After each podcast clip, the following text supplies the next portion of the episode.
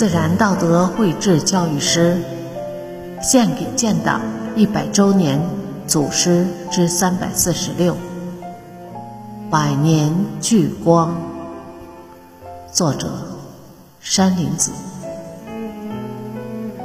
李云生，李云生，时任中共南京特委书记。一九三二年初。因叛徒出卖，不幸被捕。在狱中，敌人对他百般利诱，酷刑拷打，逼他说出党的秘密。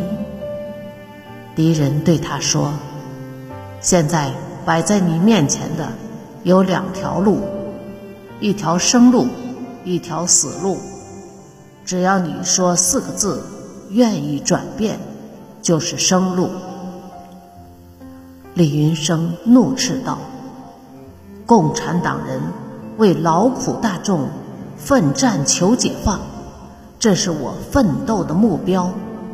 需要转变的是你们这一帮为蒋介石卖命、与人民为敌的家伙。”李云生对狱中战友们说：“为人民。”头可断，血可流，志不屈。要在任何斗争中经得起考验。